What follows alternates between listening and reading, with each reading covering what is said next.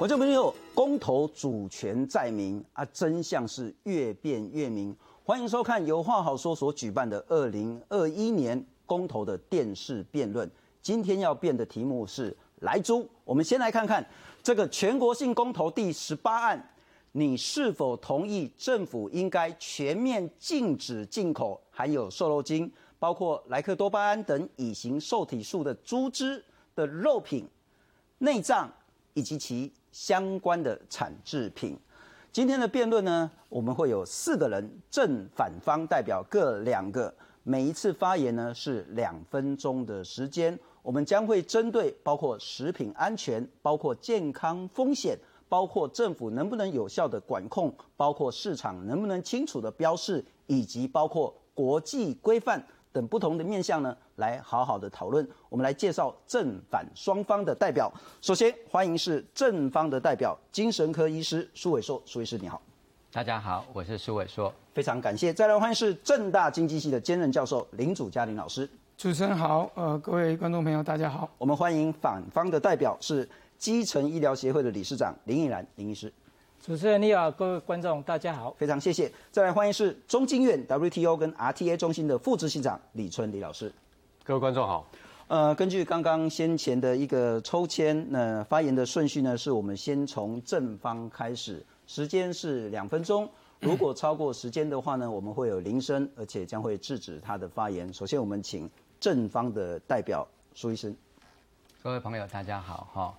我想再过几天，大家就要开始进行公民的投票啊。今年的十二月十八是一个实现我们主权在民以及直接民权非常重要的一个日子。那今年有四个公投的提案，那大家最关切的一个案子之一就是这个第十八案啊，俗称反来猪的一个公投。那这个公投的由来，大家大概也很清楚，是在去年的八月二十八号。蔡英文总统在无预警的情况底下，在总统府召开了一个记者会，那先宣布了开放来租的这个政策。那之后，行政系统包括行政院的各部会、卫福部、农委会，才纷纷的按照原定的行政程序，啊，公告的公告，啊，那预告的预告，那引起了轩然大波。那之所以会引起轩然大波，当然是因为整个莱克多巴胺在我们台湾开放的过程，事实上争议不断。最早是在二零零七年的时候，也就是陈水扁总统的时期，就已经向 WTO 通知我们要开放。当时包括牛啊、猪啊的制品，通通在开放的过程。但是呢，马上引起了包括我们国内的养猪的农民，还有医界，大家都反对。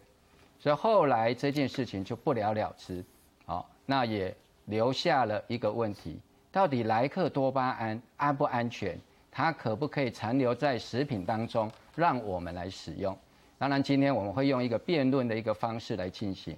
但是我首先先界定，莱克多巴胺它本身是一个药品，药就是毒，但毒不见得是药。那如果说莱克多巴胺它是一个药品，而且它有毒性的话，到底要多少它才能够安全的？到目前为止，科学没有办法证明它是安全，这才是最大的问题。谢谢苏医师。我们接下来请反方的林英兰林医师。呃，针对刚才苏医师说，我要澄清一下，药有时候是就是毒，毒有时候就是药。我举个例来讲，我们很多的药，你给他用大量，它就是毒啊。我们是一个医生，我们常常在用药。我给他用十倍、百倍、千倍的药，它就是毒啊。反而我来讲毒，你看吧，那个肉毒杆菌毒素，它是不是毒？剧毒，世界上最毒的就是肉毒杆菌毒素。据说，呃，半公斤还怎么可以杀死全世界的人？可是呢，我们也拿肉毒杆菌来治疗，你看皱纹啊什么都来打，就是我们把它这个这个毒呢。把它量把它减少之后，它就变成一个药。所以药跟毒呢，其实看剂量，而不是说药就是药，毒就是毒，不是这么分的。我举个例来讲，你喝咖啡，你喝一杯你很欣赏，你给他喝一百杯看你就死了。所以很多的东西就是量的问题，而不能讲说这个东西一定是毒，不管你多少剂量，一定就是毒。所以我觉得认为这个东西不是这样讲的。何况你要看看，今天国民党提出的这个议案，他只反台猪呢，怎么可能莱克多巴胺在猪就是毒，在牛身上就不是毒？今天你要反，你就两个一起反呢？你怎么会单独去反台猪，不反台牛？这个这这个明明就是政治上的操作嘛，这根本不是在讲这个医学或者是药理学嘛。所以我认为这个提案呢根本没有道理。何况这个药那么多人，这么这个这个莱克多巴胺那么多人在用的药，几十亿人吃了二十年了，有人有这样毒吗？有这样吗？所以我觉得大家也要想一想，用头脑想一想。你一看就可以分辨得出来，这根本不是一个议题嘛。谢谢林医师，我们请林老师。好，呃，刚才大家讲到说，到底是毒还是药，这个绝对跟数量有关系了哈。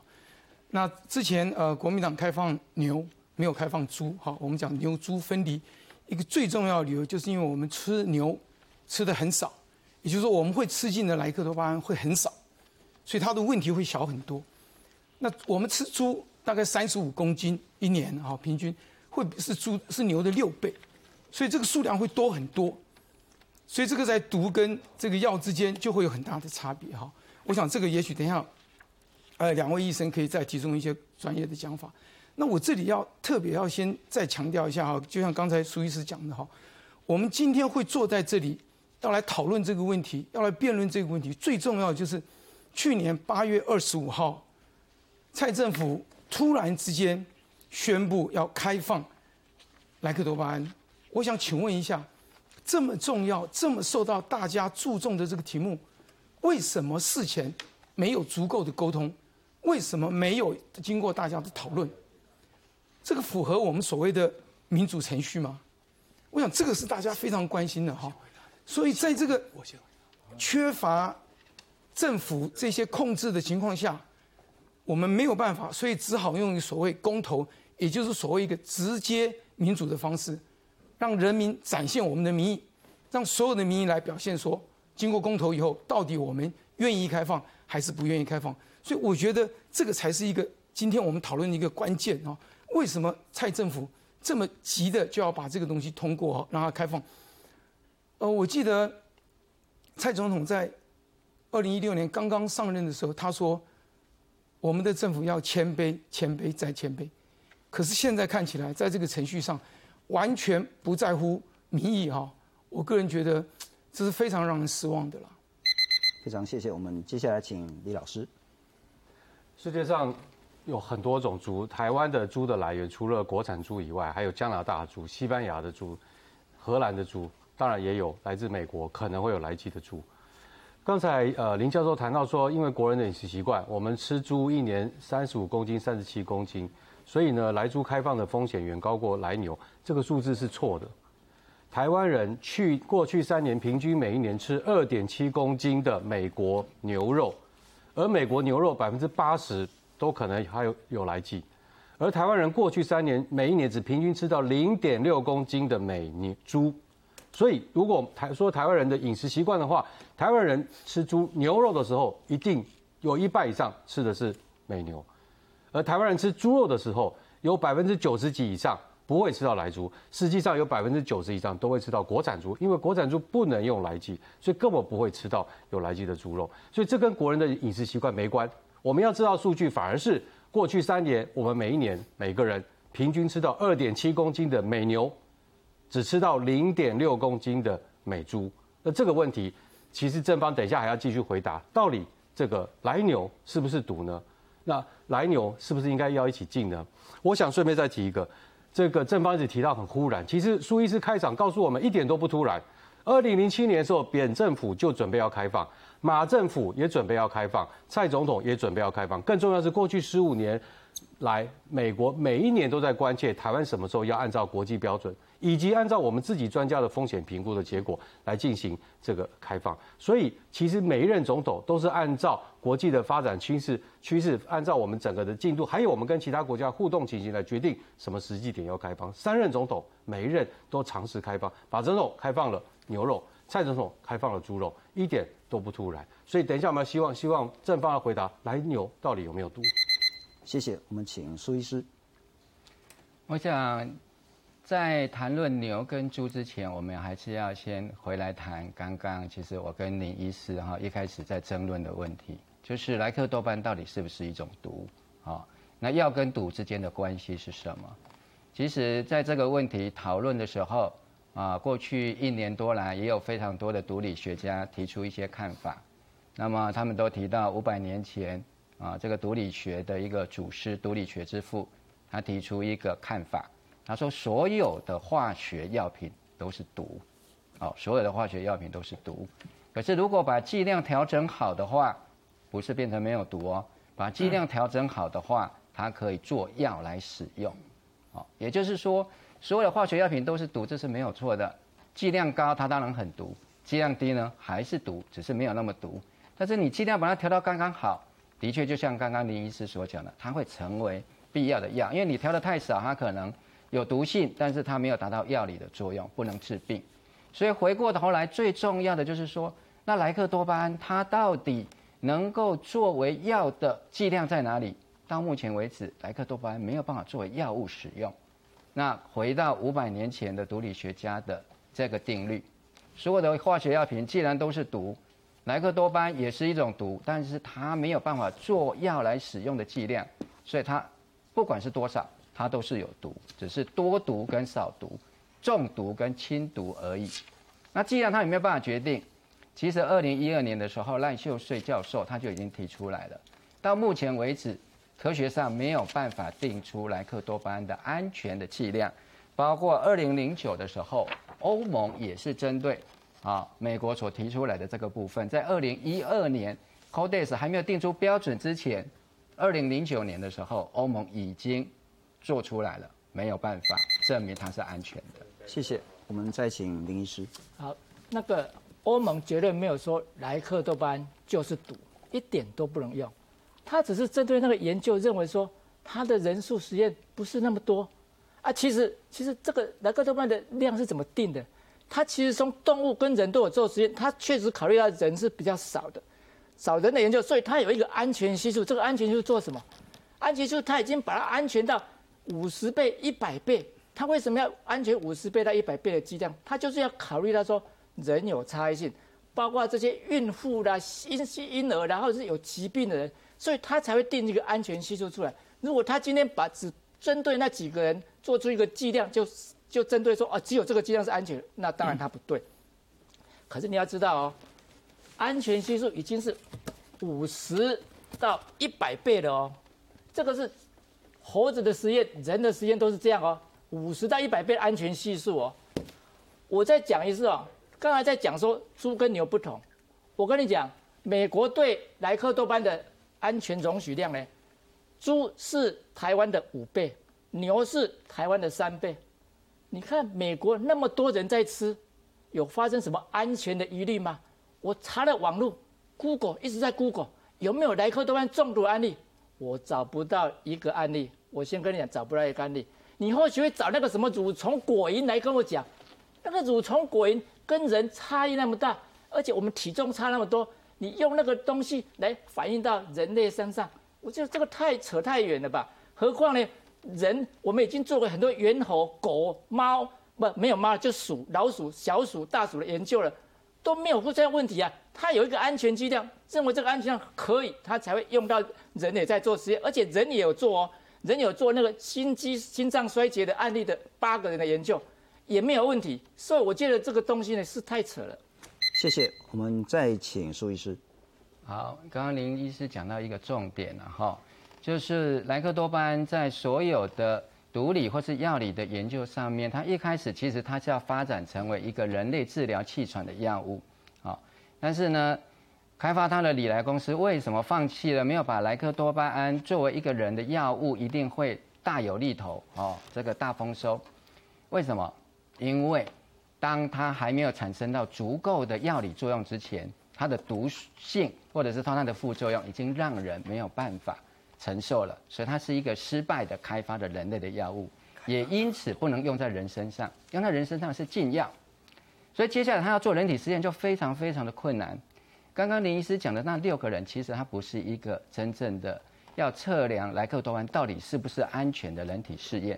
因为你想想看，只有六个人，我们所谓的样本数，我们任何一个药品、任何一个化学品要去测量它的安全，怎么可能用六个人？而且这六个人全部都是白种人，全部都是男性，全部都是年轻人，全部都是健康人。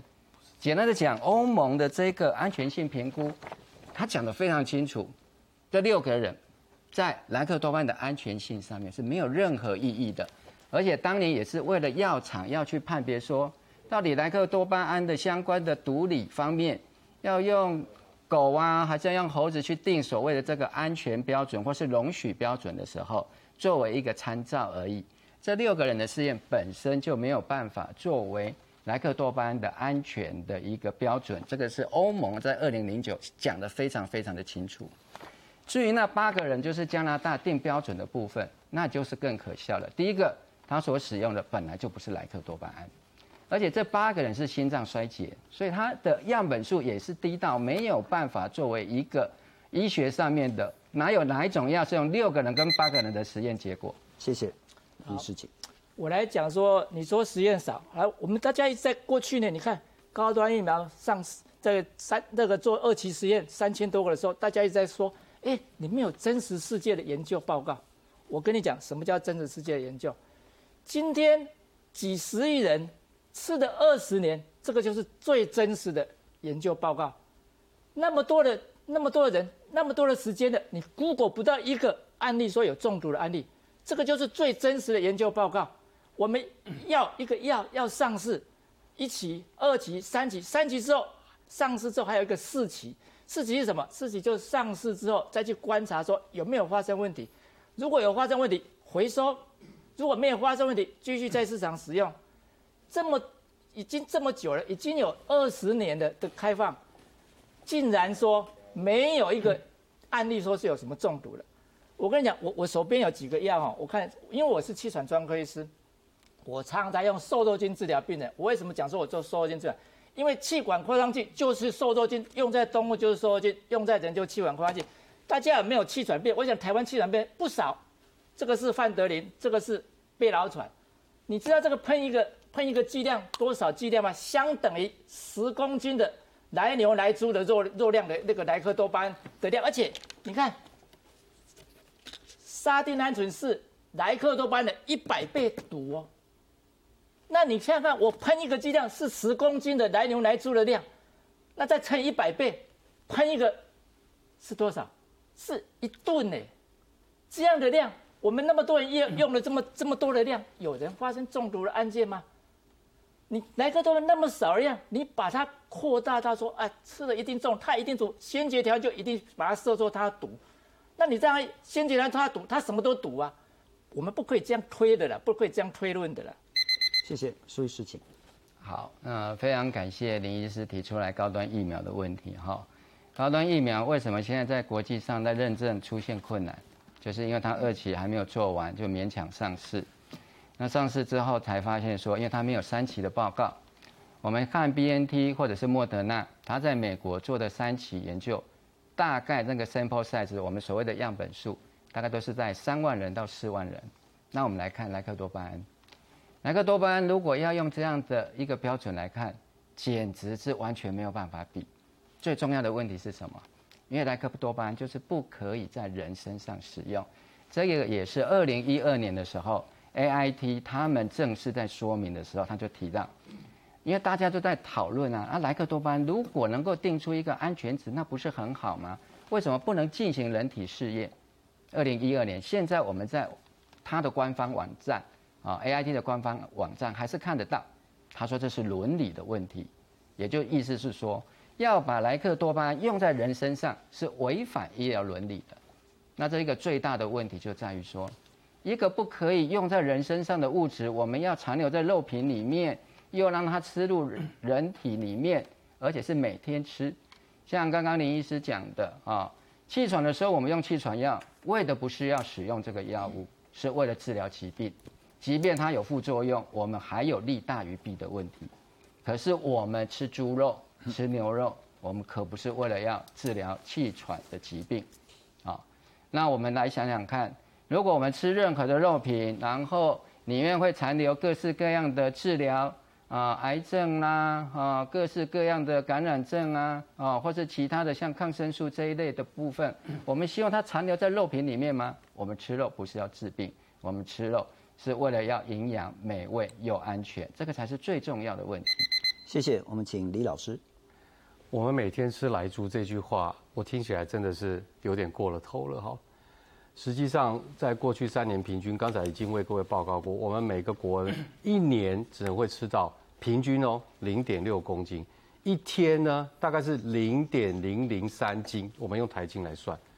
而且更重要的是，国产猪不能使用来剂，所以绝大部分的国人，就算你刻意要吃来剂，你都吃不到，更何况天天吃，不可能。所以呢，如果按照苏医师刚才讲这个天天吃这样的一个情境，在真实世界里，在在这个实验，在这个呃文献讨论也许存在，但真实世界里从来就不会发生。第二个，苏医师刚才一直在质疑这很多的科学研究，我用一个呃不是这个医师的角度来看，其实林医师已经告诉了大家，如果要谈实验，美国已经实验了几十年了，韩国也已经开放了超过十五年、二十年了。这个日本也开放了二十年了。我们在谈的是有几亿、十几亿的人已经吃了很多可能会含有来剂的猪肉跟牛肉，可是到现在为止没有中毒的问题。所以苏医师现在他当然不相信这些报告，他觉得研究有问题。但是苏医师所提出的证据，其实他是他的相对面是有几十亿的人吃了很多年的来猪跟来牛都没有发生过问题。好，那最后我还是要回到这个。呃，今天要探讨的问题就是，我们含有莱克多巴胺的牛肉已经开放了九年了。即便在台湾的经验，我们的这个来这个美国牛肉已经占了我们进口牛肉的一半以上，从来没有中毒的问题。那更重要是，这个我们今天的正方到底对于来剂这个是不是有问题的？这个刚才我提的问题就是，那来猪有问题，来牛可不可以吃呢？其实我们看到真实世界是，其实只要不超过量。只要按照国人的饮食习惯，就不会有超量问题。只要你吃国产猪，你就不会吃到来鸡。所以不管来鸡有没有毒，都跟台湾人没有关系。谢谢，我们请林老师。好，呃，刚才我听到林医师讲说，呃，吃来鸡不会有什么问题哈，我非常纳闷哈。如果说真的吃来鸡没有问题的话，为什么我们国内禁止我们的猪使用来鸡？非常奇怪哈。如果没有问题，我们就开放啊。美国的猪。猪可以吃来鸡，为什么我们的猪不可以吃来鸡呢？这显然我们的医生，我们传统上来，大家就觉得这个东西有问题啊，所以我们国内就禁止使用来鸡嘛。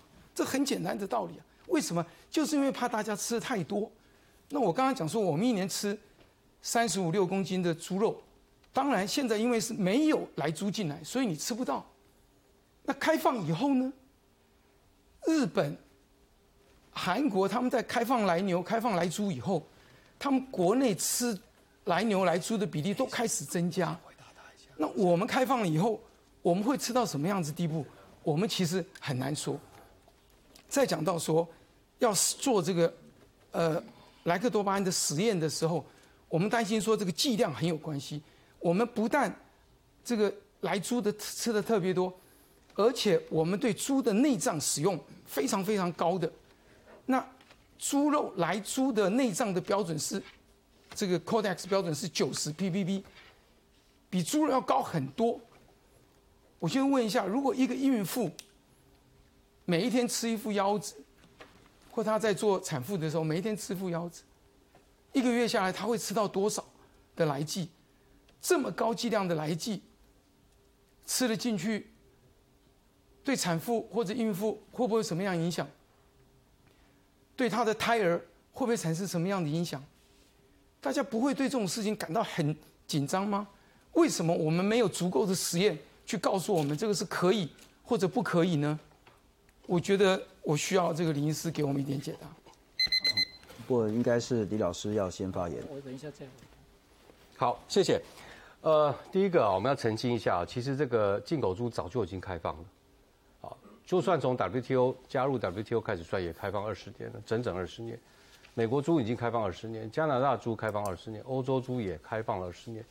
二十年来，国产猪的市占率基本上都维持在九成以上，进口猪从来没有所谓大量出现进口的问题。原因很简单，因为我们的国产猪好吃、新鲜、温体，进口猪是冷冻、解冻，而且风味、口味看起来明显不符合国人的需求，所以我们开放了外国猪，包含美国美猪在内二外国猪，二十年来，国产猪的市占率始终维持在九十 percent。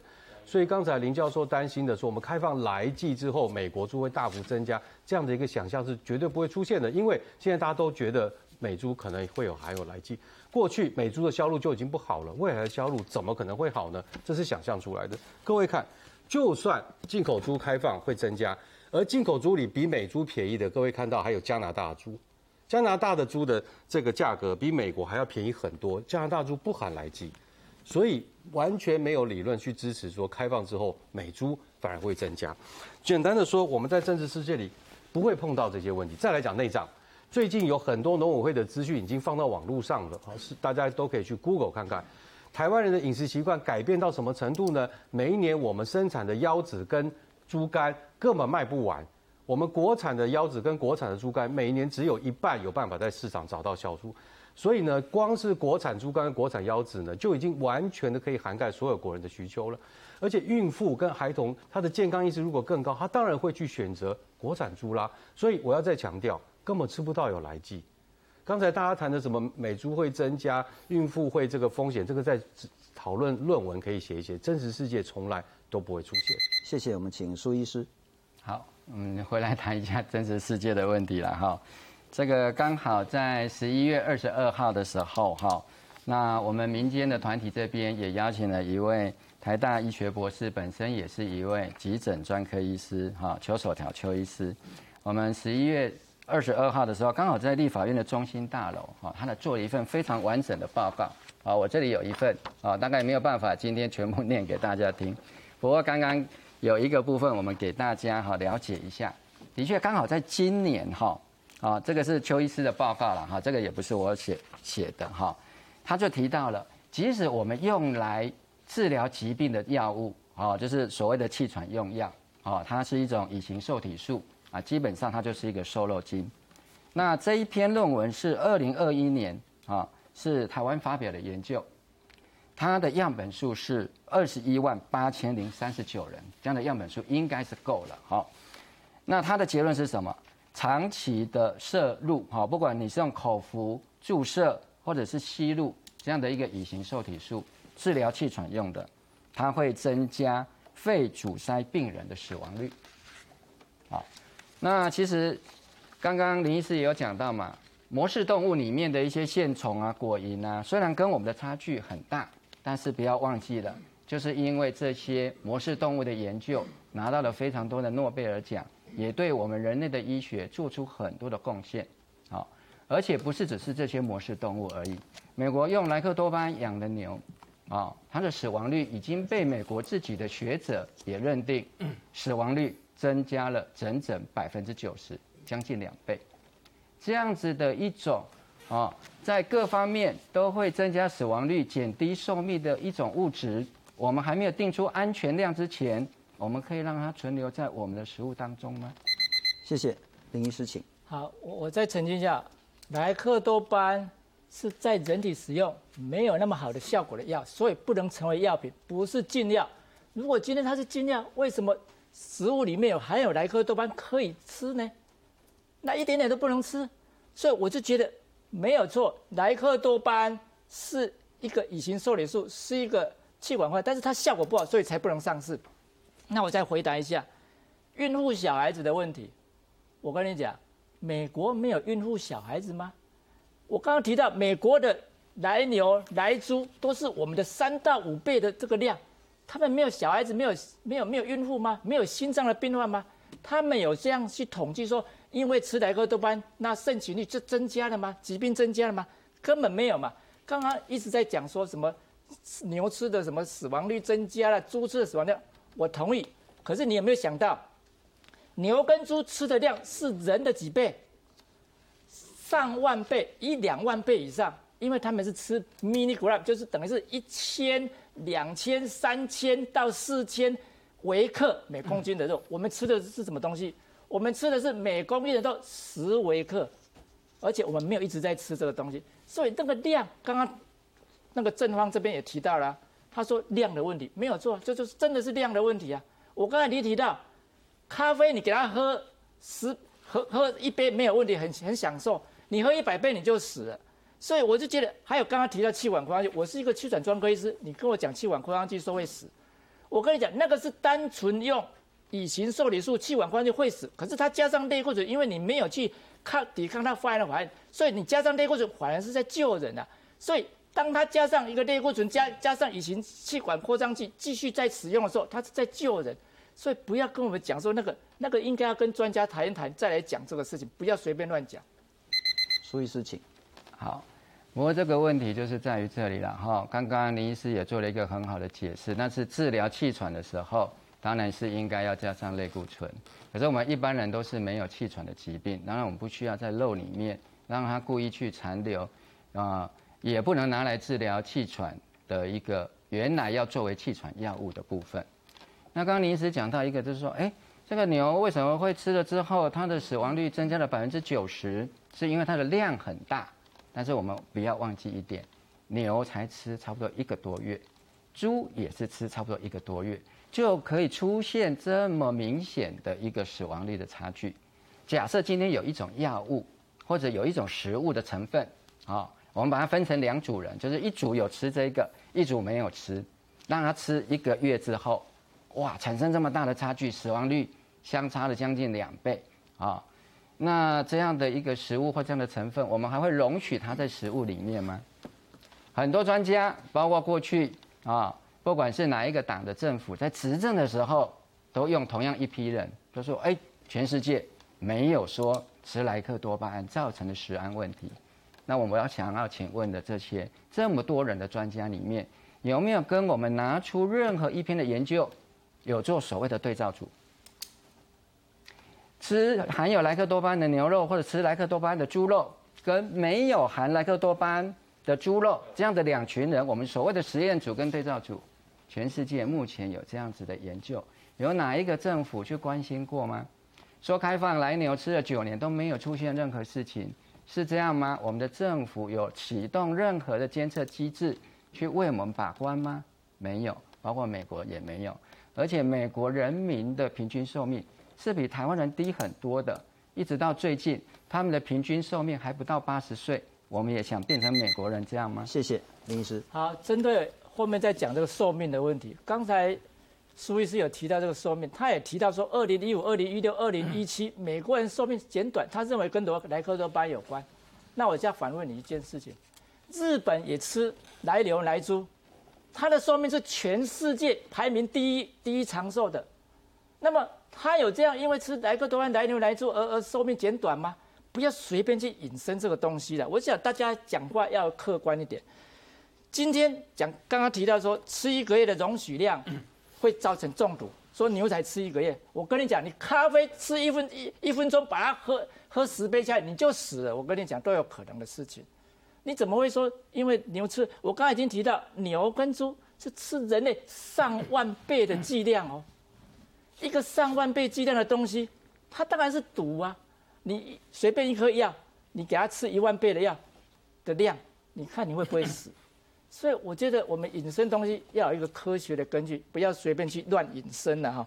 至于刚才讲是那个那个，就是那个气管扩张剂，气管扩张剂，我我再提一次哦，我刚刚已经提了这个东西哦，这个都我们常在用，安不安全？我们用了多久了？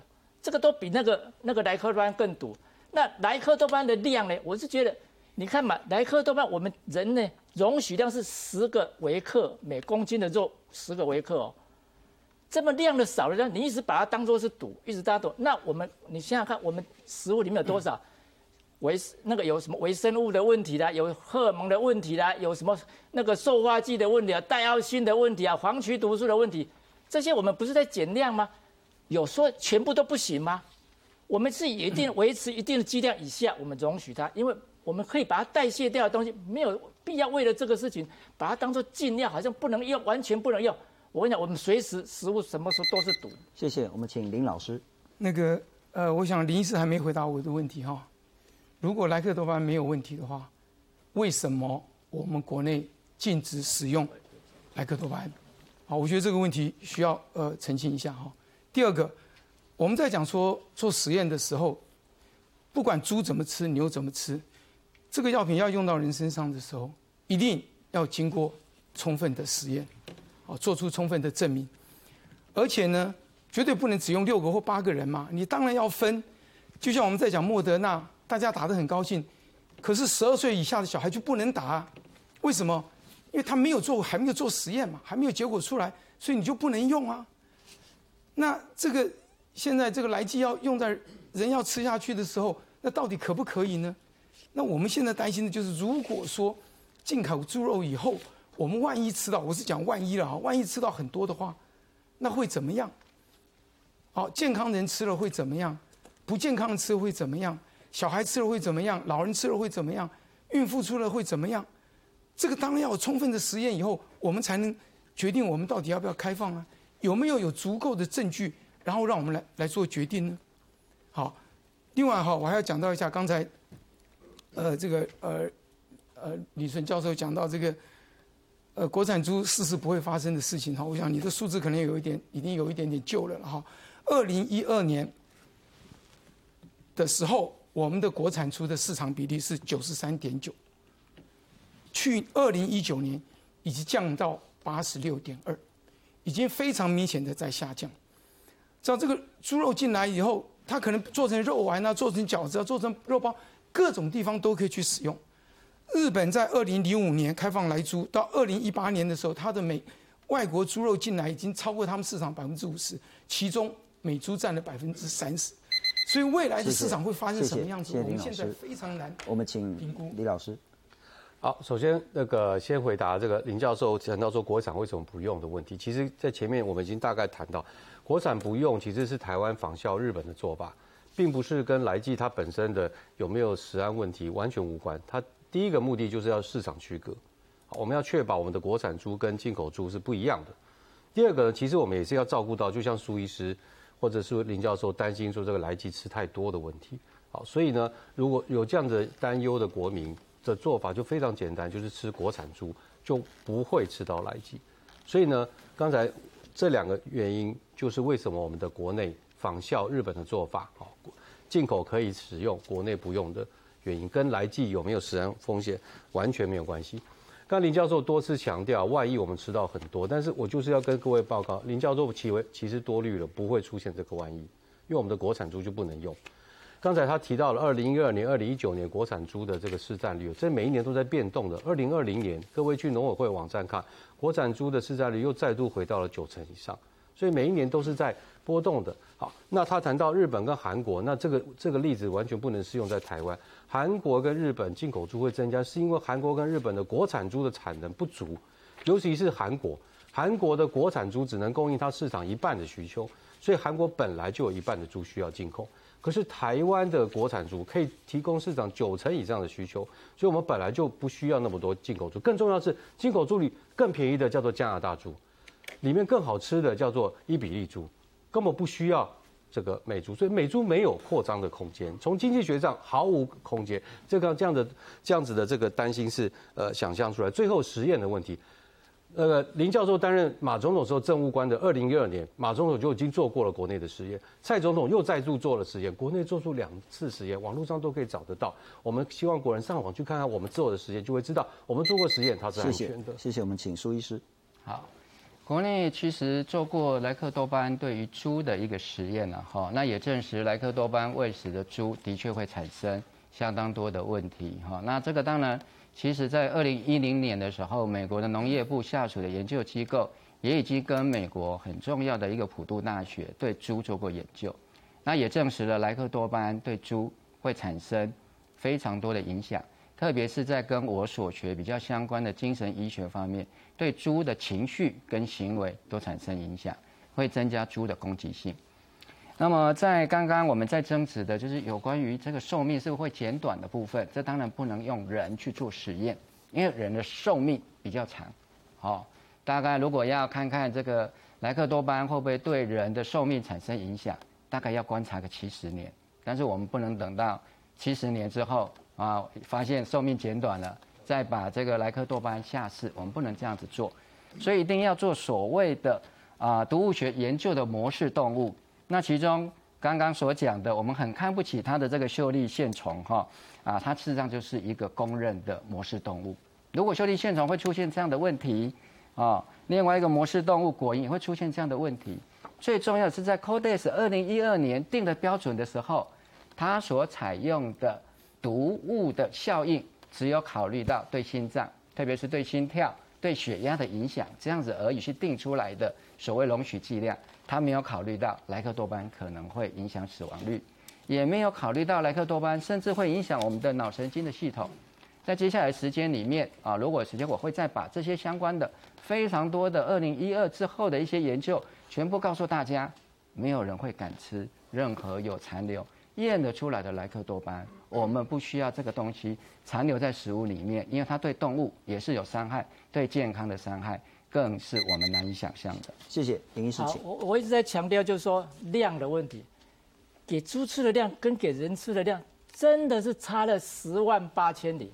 上万倍的量，刚才有提到，刚刚苏医师精神科是我我很佩服他的毅力的哈，没有错，他也会提到说，在那个体外实验有细胞实验呢，里面有一个什么 T A A R one 的那个什么的的受体呢，会影响到精神上的问题，可是那个东西那个用的量，你看那个量，十六微末，我给他算一算，四点八。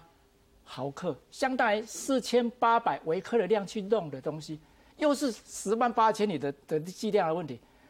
你今天精神病疾病，假设在真实世界里有这样这种盛行率的报告，发现说使用莱克多巴胺猪肉的国家，或者是没有使用多巴胺两个对比，哦，精神疾病差那么多，我我佩服你，那个没有错，盛行率的调查可以区分出来。现实世界你你真的可以这样做。刚刚提到那个秀丽乳虫，是我都会去研，我就去给他看。秀丽乳虫呢，他给它泡在那个十个 ppb 的那个那个溶液里面，他去这样做。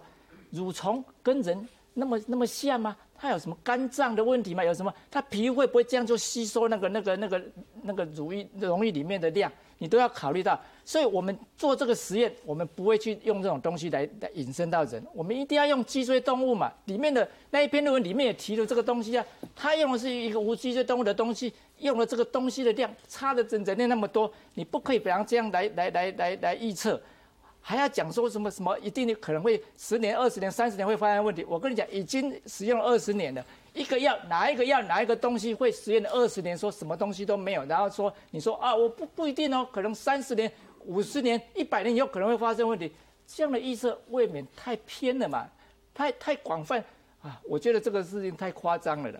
谢谢，所以事情。好，哎，林医师讲的很好哈，正好就是三十年，好，也正好就是美国，也正好就是类似像莱克多巴胺一样的饲料添加剂，它的简称叫做 DES，啊，刚好也是李来公司这个系统相关的一些子公司所研发出来的。其实它原来就是要作为类似莱克多巴胺这样子的一个促进动物生长，或者是我们说增加饲料的换肉率。它不是要增进动物的健康，它要增加的是养猪跟养牛业者的利润，好，要节省饲料。可是他们节省了利润，哎，节省的饲料，增加了利润，冒风险的是谁？冒风险的是我们。我们难道要像美国人一样，把 DES 放在猪的饲料里面，然后让它残留，我们人吃到之后，三十年了，有的甚至是到第二代才产生问题？要在这样的情况底下，我们才要下市吗？我先讲我对食品安全的一个基本立场。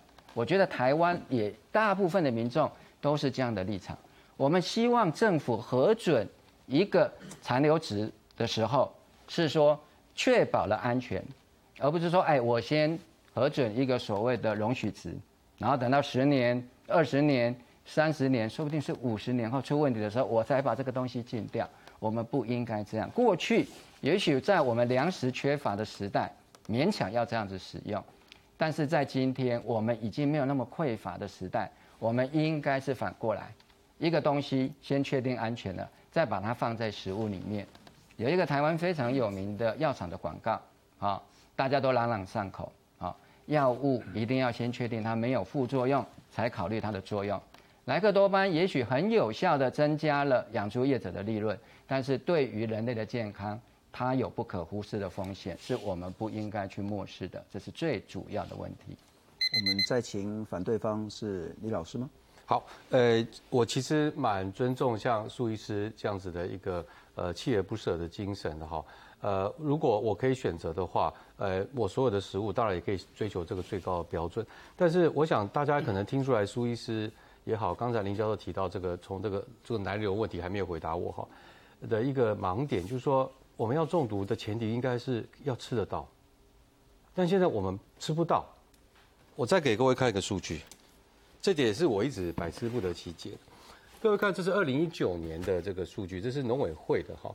啊，如果林教授有别的数据，我们也欢迎来讨论。国产猪的市占率，当时对不起，我的手实在不方便哈。国产猪的市占率是九九十点七 percent。各位看到第二名的是加拿大猪，好四点一，第三名是西班牙猪一点五，美国猪进口的市占率只有一点二 percent。也就是说，我们花一百块买猪肉的时候，平均来说，我们有一点二块可能会买到美国猪。好，那更重要是，像苏医师这么在在意。或者说认为来剂是非常令人担忧的话，那他其实就去买国产猪就可以了。国产猪就没有来剂，所以无论来剂有没有毒，刚才我想我我还蛮呃认同那个林医师刚才谈到说，其实这是剂量问题，它没有毒的问题。即便即便大家还是有人相信它是有毒的，那就请你吃没有，请你吃没有来剂的国产猪。实际上，我们也希望国人多吃国产猪，好，国产猪又好吃，然后又安全。所以刚才谈了很多的这个安全问题，前提是我们要吃得到，我们要接触得到。但现在实际上在真实的台湾世界里，你要接触到几率是非常非常低的。好，那我们再来看，就是如果呃这个来剂有问题的话，那过去我们已经开放了九年的来牛问题，到现在说实话，我们已经经过四十分钟，还是没有有效成绩。我不知道正方的立场到底是什么，就是到底来牛可不可不可以进来？至少九年来，我们没有出现过任何的风险。谢谢苏医师，请。好，嗯，刚刚有一个问题，就是说啊，我们不要担心哈，因为这个你看进来的这个所谓的美猪的量都这么少了啊，那来猪的机会更少。但是这个其实到底是原因还是结果啊？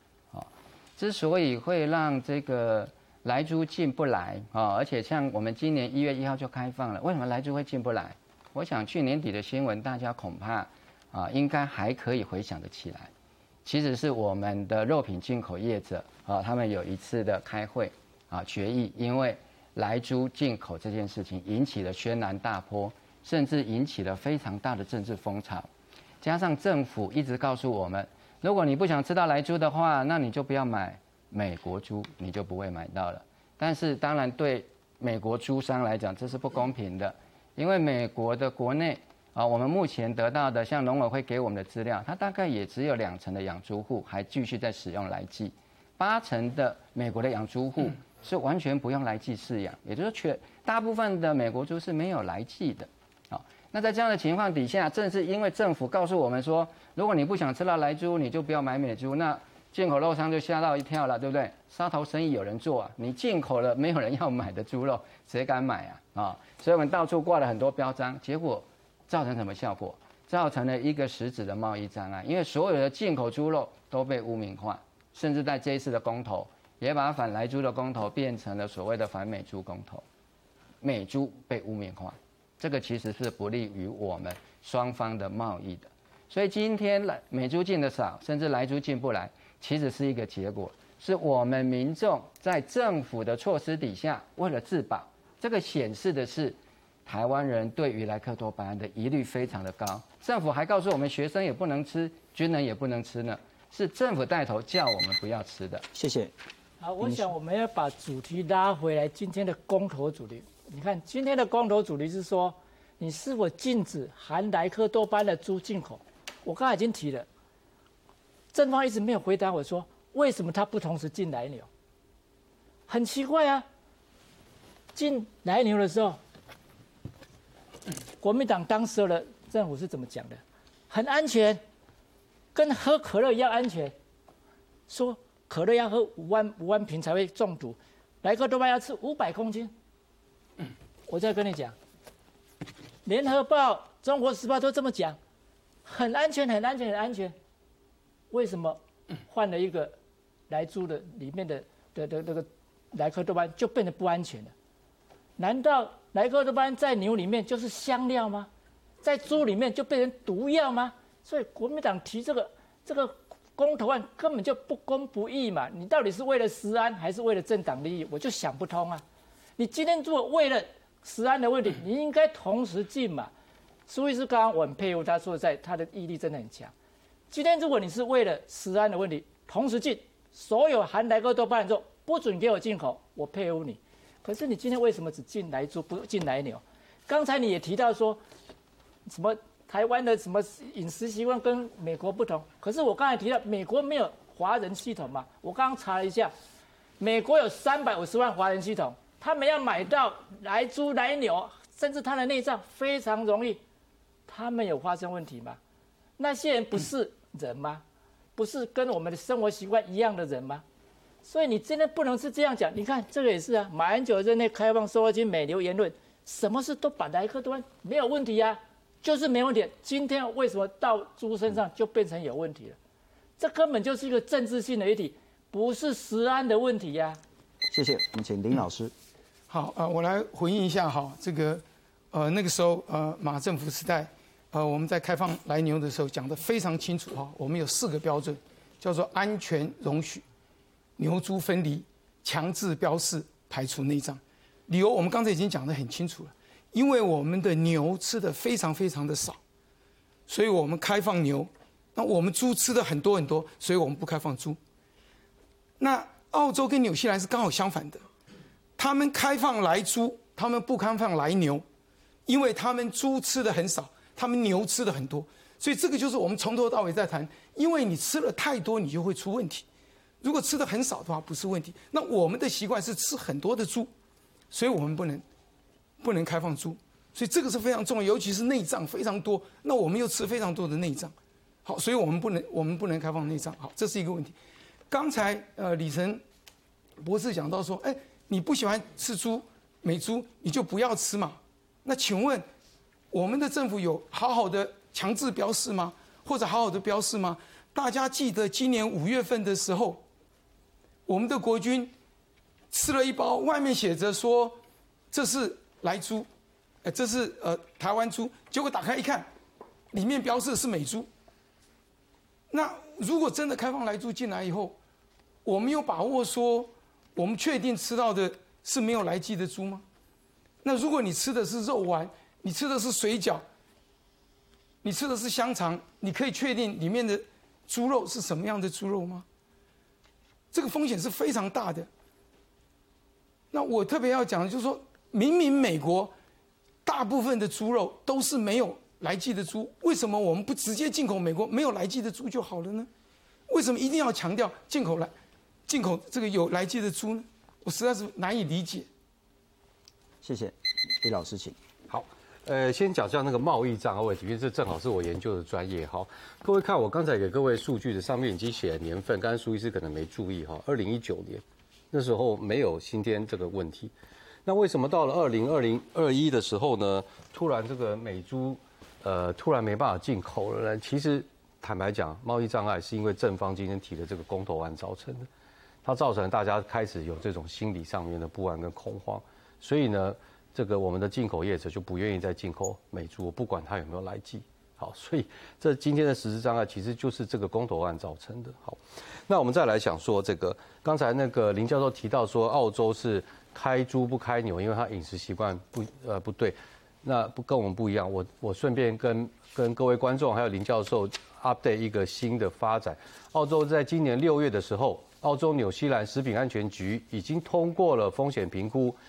接下来要开放牛肉使用莱克多巴胺的，好，这个资讯我可以在事后再把这个网址放在这个网站上给各位参考。今年六月，澳洲已经开放了牛肉，所以从六月，目前它还在公众意见征询阶段。所以，但是如果一切顺利，从明年开始，澳洲牛肉、猪肉都会按照，关键是按照国际标准以及澳洲食品安全局自己做的风险评估同步开放牛肉跟猪肉，所以没有这个所谓。这个饮食习惯问题。第三个，呃，这个林教授刚刚又谈到一次内脏，可是刚才我已经跟各位报告过了，哦就是我们国因为国人饮食习惯的问题改变，所以呢，国产的内脏它都已经超过了市场需求一倍，我们完全不需要进口这个呃这个这个内脏，因为国产没有莱克多巴胺的国产猪的内脏的肝跟这个这个腰子就是肾，已经已经超过了。呃，市场所需要的，所以根本没有进口的空间。最后一个强制标志，林教授一定不去买菜，因为如果他去买菜，他就会知道我们早就开始做强制标识了。谢谢苏医师，请。好，谢谢。刚刚可能有一点争执，就是到底国民党执政时期、民进党执政时期哈，说法有些类似或者是不同的地方哈。不过至少可以相信苏伟说医师了哈，因为不管是在陈水扁当总统、马英九当总统，一直到蔡英文当总统。所以说，对莱克多巴胺的立场跟我的研究都是没有改变的。好，那但是我必须要跟大家讲一下的是，特别是小孩子的部分，我为什么对莱克多巴胺这么不放心？当然，一方面就是莱克多巴胺，因为它没有办法做人的药物，所以它也没有办法做进一步的人体的试验去验证它的心脏以外的一些影响，所以我们只能从莱克多巴胺的一些堂兄弟，哦，就是属于同属乙型受体素的这些部分。那其中有一个呢，是我们在人体比较广泛使用的，叫特布他林啊，因为它已经被发现，在人啊，呃，就是说作为治疗疾病使用，包括作为气喘使用的情况下，像在二零一六年哈，这是美国小儿啊医学会的期刊里面，他就提到了啊，相同气喘严重程度的孕妇，如果在产前，也就是怀孕的时候接触过特布他林去治疗气喘的话，那她未来的生下的孩子治避震增加的胜算比在第一、第二产程啊，你使用的话，这胜算比分别是一点三、一点五跟一点四，啊，也就是说，这个当然这是一个所谓的流行病学的一些研究，但是我们从动物实验也看到，甚至做一些组织的研究，发现特布他林的确会穿过胎盘进入啊胎儿老鼠的胎儿的脑部，造成它的大脑的结构的变化。那我们现在想要了解的是，这么微量的莱克多巴胺，如果让我们的孕妇吃到了，也一样进入胎盘，进入我们人类自己的孩子的脑中，它会引起什么样的变化？在我们没有答案之前，我们有权利对莱克多巴胺说不。谢谢。好，其实我真的很谢谢那个苏医师，他哦，他讲的话，我每一篇都去给他看论文。那个特别塔林呢，它是一个可以让子宫肌呢放松的，所以可以用来治疗流产。那在那篇的研究里面呢，同时也有人是用沙丁胺醇，就是我刚刚提到这个东西，他们用的量多是我们人吃的量，几乎是千倍万倍的量。可是，在那篇研究里面，沙丁胺醇也无关啊，所以显然不是说莱克多巴跟那个有关嘛？你你你个错误的引申，你说同类的药，那我也引申同类的药啊。沙丁胺醇不是也是同类的药吗？我跟你讲，沙丁胺醇。小孩子十公斤的小孩子，我如果在治疗十公斤的小孩子，我用的剂量是多少？你知道吗？我一天可以用到四 m i l l 是多少？四千微克。四千微克是我们要吃后吃多少量？四百四百倍的莱克多巴胺量，但是它的毒性呢是莱克多巴胺的一百倍，那是多少量啊？这样的量我们都在用。你把它除以四万分之一，我跟你那个药丸都看不到，要用显微镜去看。你这样说，它毒，它毒，它毒，毒在哪里？我就想不通啊。同样是，我们其实我们今今天这个公式，我们最大的公式就是量。刚刚我们都提到量有关，量有关，这个量有关啊。你今天一直在把这个吃到牛身上、吃猪身上所产生的这个引申到人身上来，然后说这个有毒，这个有毒，说说吃的会啼笑，说这个是风。吃了会发疯，说是是毒猪毒牛，但里面没没有讲毒牛，你只有讲毒猪的哈。所以我就觉得这个是一个错误的引申，不要一直在用引申。第一个剂量太大，第二个同样同属那一类的沙丁都没有这个现象，你怎么用一个特别塔林呢？然后就引申说吃的会产生什么自闭症的问题呢？我觉得这个还是太扯了啦哈。不过非常谢谢四位来宾刚刚在食品安全还有健康风险上提供非常多的重要资讯跟观点。不过，因为我们其实还有很重要的，包括说政府能不能有效的管制，包括可不可以在市场上清楚的标示，包括说 Codex 的规范，包括国际的一些标准，乃至于说有没有开放禁止来猪进口，跟台湾要加入所谓的国际贸易组织之间的关联，是不是也可以请四位在接下来一个小时再多补充一下？接下来我们还是请苏医师。好，我接下这个议题之前，还是容我再用两分钟回应刚刚一个非常重要的部分了。好，当然刚刚林医师一直在强调剂量的问题，我想欧盟他们也不是没有科学家，也不是没有医学的研究。那为什么欧盟在二零零九回顾了所有的，包括 JACFA，就是 Codex 它的专家小组跟美国所提交出来的所有的安全数据，包括动物实验跟刚刚讲的六个人的啊所谓的一个前瞻性的研究里面，他们觉得还是对不，诶测不出或者是定不出那个 ADI，就是每天的容许的摄取量啊。他这里面讲得很清楚，啊，就是说，因为以我们药理重复剂量试验法得出来的这个所谓的 NOVA 值是不能作为定 ADI 的一个基础。刚刚讲的说，哎，阿莱克多巴胺跟特布他林不一样啊，可是问题就是对于莱克多巴相关的神经发展的毒性，我们世界上有做评估吗？台湾自己有没有做这方面的评估？因为它的后果极为严重。我们现在可能觉得说，我用那么大的量，我们都没有再担心了。可是我们因为没有担心，我们就没有去做观察。也许有，也没有人知道。因为科学的研究是这样子，你一定要先有一个问题意识，你要先有这个假设。我们临床的医学是怎么来的？是从医师很敏感的观察，在别人没有注意的时候，发现说，哎，这个好像有问题。后来我们再用一些科学的方法去做统计，啊，才能够找出一些因果关系。医学的发现常常是病人跟家属痛苦的结果。也许在几十年后，我们也在莱克多巴胺的残留身上看到这些问题，但是那个时候已经来不及了。我们必须采取欧盟所使用的预防原则。欧盟到今天，即使在这样的说法底下，它还是完全不允许任何含有莱克多巴胺的肉品在他们的境内。林医师，好，我我想是这样的啊，每一个国家呢。对他自己的政策呢，会有会有不同。世界上有一百多个国家也在采用那个那个也在吃来牛来猪，但是他也不允许他国家的猪牛去吃莱克多巴胺。我想让猪牛不吃的多巴胺，不表示说这个莱克多巴胺就是有毒，而是说他也不愿意去那个让这个，因为因为你知道吃莱克多巴胺牛肉通常是比较便宜的东西。所以欧盟呢，他不希望那个便宜的东西来竞争它国内的这个农业的这个猪牛的的的价格，它会让这国内农业的这个猪牛价格呢，会没有办法没有办法上市场。所以它当然有这个经济上的考量。欧盟从来没有说莱克多巴胺的这个肉呢有毒，也没有说它里面会发疯，而且他一直强调，里面的这个莱克多巴胺主要的问题就是在心心脏的问题，心脏的毒性，而且他一直提到。主要是急性中毒，为什么？因为他说这个我们日常生活本来就不是这样一直在吃嘛，我们就是吃了一下，然后一顿停一顿，再吃一下停一顿，这个才是真实世界的东西嘛。所以你不能用那个实验性的说，好像固定在这。刚刚提到这个蠕虫啊、果蝇，那个都持续每天在吃，泡在那个环境之下，而且那个那么小的东西吃的那个量，相对于它体重来讲是很大的量哎。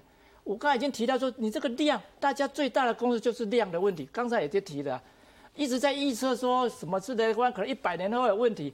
那你这样好了，你今天喝咖啡，一百年后会不会有问题？谁知道？是不是可以这样讲呢？你今天吃泡面，一百年后会不会有问题？那我们就谈不完了嘛。所以你你对这个食品添加剂不能就这样。人家已经做了动物实验，不是只有一个，很多个动物实验哦，小老鼠、大老鼠。猪、牛、猴子、狗都做了很多的实验的，没有问题。它也不是说完全没有，高剂量有问题，低剂量没有问题。谢谢丁老师，请。好，呃，刚才呃这个林医师在讲说，欧盟对于这个莱克多巴胺没有办法说它有毒，也没有办法说它没有毒。但是我想问的就是，为什么全世界一百六十几个国家禁止使用莱克多巴胺？显然大家都是有疑虑的嘛，才会有这个结果。那你要证明它没有它没有问题啊，所以大家才敢用啊，所以这是一个最大的困扰啊。那接着我我要来特别讲一下这个，就说呃，这个蔡英文政府要开放来剂，其实最重要一个理由就是他们说想要进入 T P C P T P P 啦，他们认为说不加入 CPTPP 的话，美国就会不让我们进到 不开放来记的话，美国就不让我们进到 CPTPP。我想大家都知道，美国根本就不是 CPTPP 的成员。我们要加入 CPTPP，我们根本不需要去跟美国协商。为什么我们要去担心美国的反应呢？呃，最近美国的贸易代表戴奇已经讲得非常清楚了，美国不会重返 CPTPP，因为他们要去弄另外一个叫做印太经济架构。同样的，美国的商务部长雷蒙多也说了，美国不会重返 CPTPP。所以未来我们要加入 CPTPP，我们要跟各国去协商的时候，我们不会碰到美国。所以我们不需要去跟美国讨论要不要开放来牛来猪的问题，我们是要跟其他的十一国去协商。所以不要再拿美国来压我们说，因为这样我们就进不了 CPTPP。所以这个问题对我们来讲根本就不应该是一个问题才对。谢谢，我们李老师请。好，我还蛮想跟那个林教授借个他刚才那张手卡。好，他刚才手卡说美国明年要推动印太的经济架构。那请问，如果今天公投案过了之后，我很好奇林林老师觉得那会不会影响台湾？美国邀请台湾加入美国准备要推动的印太经济架构呢？这总是美国在里面了嘛？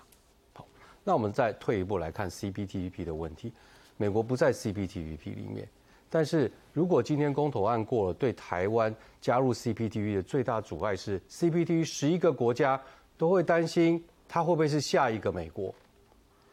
为什么意思呢？就是台湾会用公投这种政治权、这种政治的程序来判定一个产品可不可以进口，产品可不可以进口是有国际规则的。过去、现在我们是 WTO 成员。我们未来想要申请加入 CPTPP，他们的规则都很清楚，就是如果这个产品的啊，像我们现在讨论残留值是有国际标准的，请你按国际标准；如果你因为饮食习惯其他的原因不能按国际标准，请请你提出科学证据。台湾现在的问题是我们自己在马总统时代做过一次研究，我们蔡总统又做一次研究，两次的研究结论都是支持我们可以用国际标准。我们的研究说我们可以用国际标准，而又确确实又实际上存在国际标准，可是台湾呢还是拒绝使用国际标准，这就是公投之后会造成的结果。那么今天我们拒绝进口的是美国产品，我们未来会不会用同样的方式来禁止进口澳洲的产品？会不会禁止越南产品？会不会禁止加拿大产品？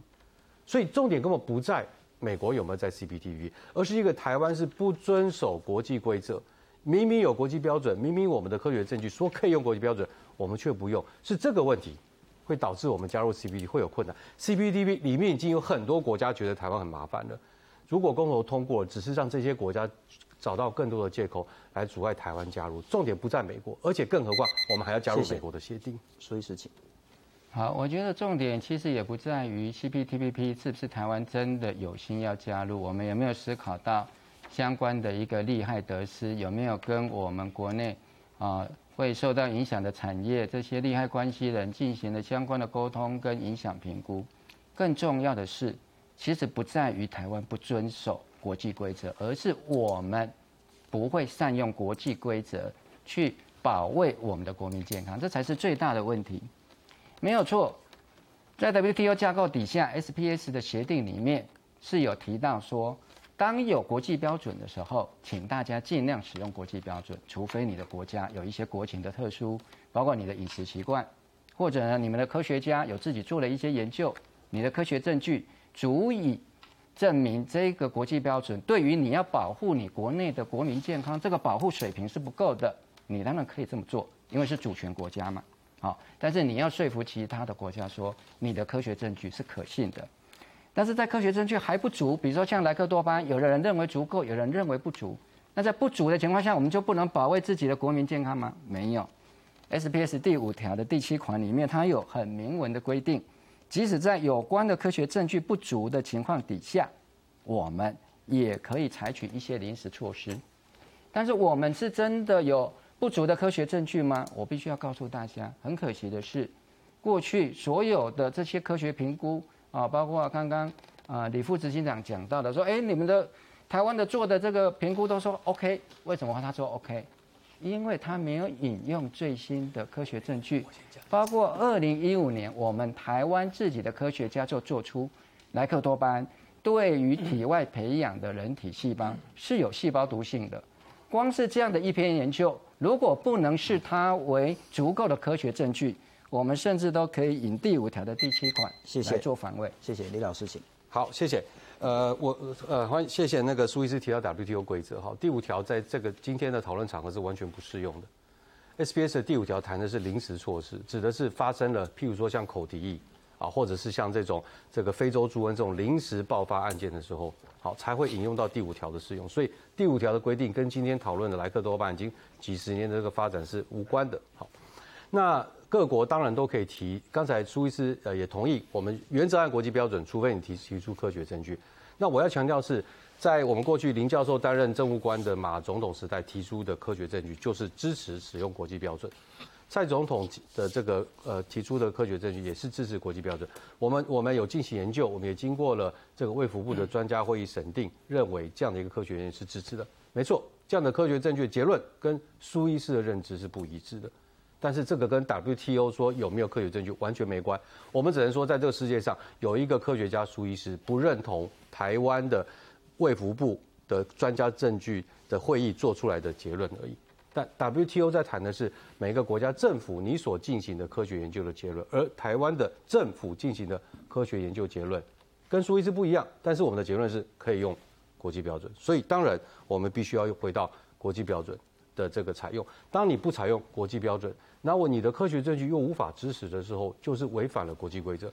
如果 WTO 这种基本的国际规则都无法遵守，那当然 SP CPTV 这种更高标准的国际规则，大家不能期待，或是说大家没有办法确信台湾到底会不会遵守。所以我要强调，这跟美国有没有在里面没有关系。更重要是，我要再强调一次，就是刚才林教授也谈了，美国自己也要开始推动印太的经济架构。过去十五年里面来，台美最重要的 T 法会议停开了九年，就是因为在这个肉品方面，台湾反反复复。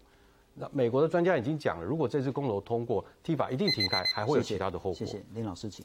好，我要特别先说明一下哈，公投是民意的展现，这是一个直接民主，在所有的民主国家都要尊重公投的结果，这不是一个政治程序，就是因为去年蔡英文政府突然间推出来记的开放，没有经过足够的民意检验，所以我们现在要尝试用民意检验的方式来表达我们的意见。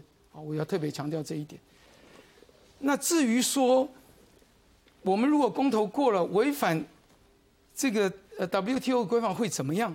我们来看看澳洲跟纽西兰，他们加入 CPTPP 之前，那个叫 TPP，澳洲跟纽西兰都进去了，美国也在里面哦。当时，但是澳洲跟纽西兰都不允许来牛进到他们的国家，请问他们跟美国的关系有变坏吗？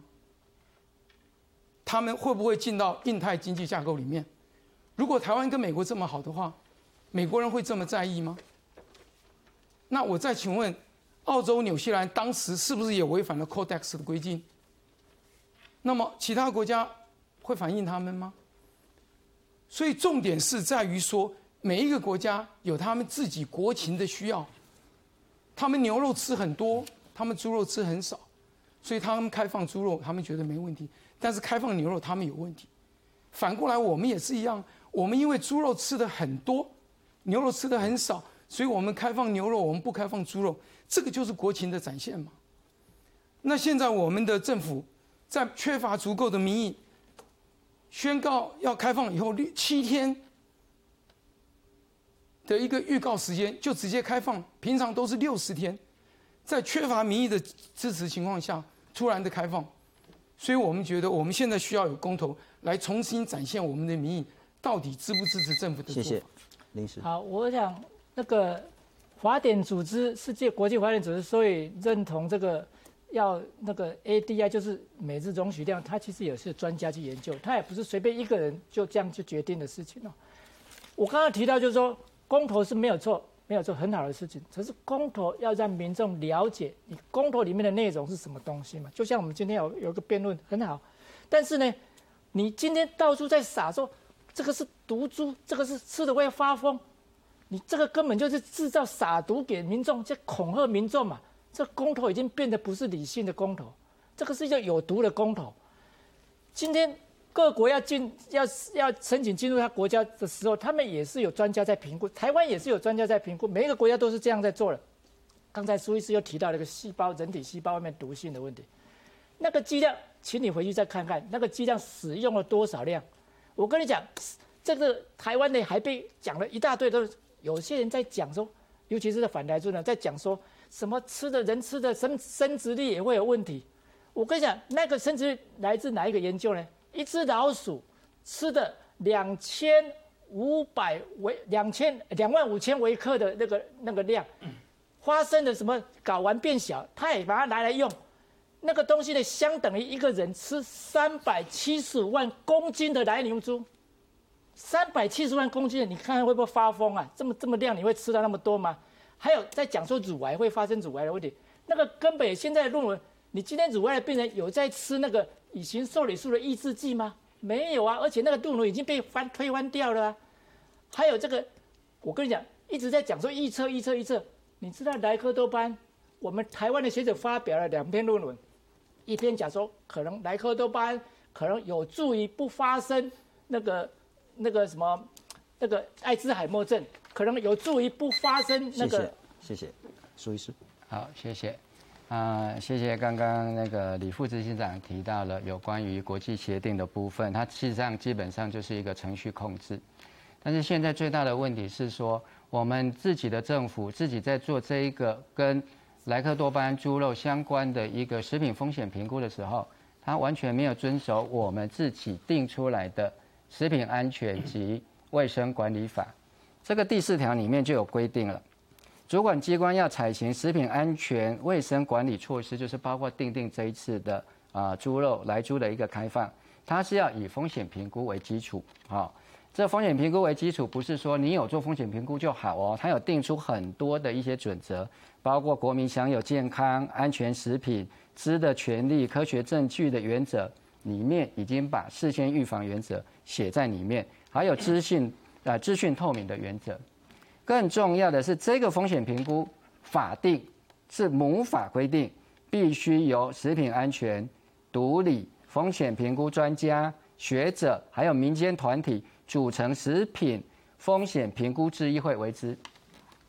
一百零八年，我们的卫福部，也就是这一次开放来租的这个定出来的相关的风险评估是怎么做出来的？只有一个人。成大的李俊章教授，他已经违反了我们自己国内法的规定，自己在程序上都违反规定的一个风险评估，基本上他在程序上就没有任何的基础了。所以他的结果就像啊欧盟在二零零九讲的嘛，你 Codex 又要讲到 Codex，六十九比六十七，甚至连 Codex 当时定的过程跟程序。都还受到争议，这也就是为什么美国一直没有到 WTO 去控告欧盟跟其他不开放莱克多巴胺的国家，因为是完全站不住脚。好，所以这个风险评估的问题在这里。李老师，请。呃，我想苏医师可能有点混淆了这个风险评估这个程序的过程哈。刚才这个陈大教授做的风险评估报告是作为这个专家会议的基础讨论的基础，它是一个背景资料。它并不是有那个报告就直接决定判定我的风险评估，好，那我想对我们这个风险评估的这个程序的做法，哈，这个苏教授也许可以请问请教他们同样是正方的这个林主家教授，因为林教授当时在马总统时候也做过一样的程序，好，当时的结论也是针对牛肉的部分我们可以接受国际标准，那虽然呃今天很遗憾到了现在我们还是不知道那来牛到底可不可以。呃，进口的问题，好，那我要讲的是回到这个国际的现状，哈，啊，刚才这个苏医生也提到，就是说那个 Codex，Codex 确实哈六十几比七十几或者五十几比三十几，那个不重要，为什么不重要？因为各国拿 Codex 的标准会再做一次国内的评估，就好像我们台湾会做评估，澳洲会做评估，日本会做评估，纽西兰会做评估是一样的，所以并不是直接拿国际标准，而是以国际标准作为一个参考基础来做。国内评估。我们开放的依据是依据国内评估，不是全然的，是依据 Codex。那我们再回来看说这个开放，我比较好奇，想要了解请教林教授是，那如果澳洲、纽西兰他们觉得这个国际标准有问题，那为什么之前先开牛，之前先开猪，现在开了牛呢？刚才我提供个最新资讯，他可能没有注意到。就是呢，美、澳洲、纽西兰食品安全局已经在今年六月通过了对牛肉使用莱克多巴胺的风险评估，认为国际标准 OK 的。好，那我要特别重视说，强调就是说啊，那您就要提到一个什么六十天、七天的问题，这个我就真的不解。呃，蔡总统是在八月中宣布要开放，那我们实际开放是一月一号，三个半月后，所以我不是很理解他谈，他谈也许是严格的行政程序，但实际上绝对没有七天的问题。最后我要谈是不能用民意。台湾出口比别的国家都多，台湾有民意，日本有民意，澳洲有民意。如果大家都用民意，台湾是最大的输家。谢谢。我们是不是请林老师？好，我我我我不懂为什么呃，我们展现呃全国公投的民意会是会变成输家？好，英国脱欧这么重要的事情，他们公投啊，他们由全民来决定这个，这个代表是民意嘛？所以我们的政府应该要按照民意来走哈。我说明一下哈，为什么那个时候？呃，澳洲跟纽西兰，他们跟美国在协商的时候，他们没有开放，呃，牛肉，好，那美国会同意他们，好，我们现在不知道内容是什么了，但是我的感觉哈，大家都知道，在实际进行协商的过程中，其实就是一个 give and take 嘛。我在牛肉市场上，我坚持我的立场，好，那这样子你的牛肉进不来，所以你有一些损失，那没关系，我在另外一个市场上，我跟你做交换呢。说不定我苹果多开放一点啊，或者我汽车多开放一点啊，这个在协商过程就是可以讨论的嘛。那我们的政府现在是完全不讨论，就直接好，我来租我就放了，然后我们再说。那请问我们交换到什么呢？所以这这个是如果政府这么容易做的话，那这个政府实在太简单了。我们知道国际贸易的协商是非常困难的事情。在贸易协商过程中，是有一一万多项的商品要讨论的，所以哪些东西你可以放，哪些东西你不可以放，哪些东西在国内非常受到民众的注意，哪些东西没有受到民众的注意，哪些东西会让你的产业损失很多，哪些东西没有受到产业很多，所以你当然要经过努力的协商去讨论，最后才得到结果，而不是单方面的开放，让人家觉得说。我们台湾好像就是美国人的小弟，美国叫你开放，你就放了，你什么都没有要到，这是我们最担心的一个部分。谢谢李老师，请。其实我真的很想，呃，再听听林教授给我们指教，就是那二零一二年马总统开了来牛，换到了什么？这个应该林教授就很清楚了，因为他那时候在政府里面服务。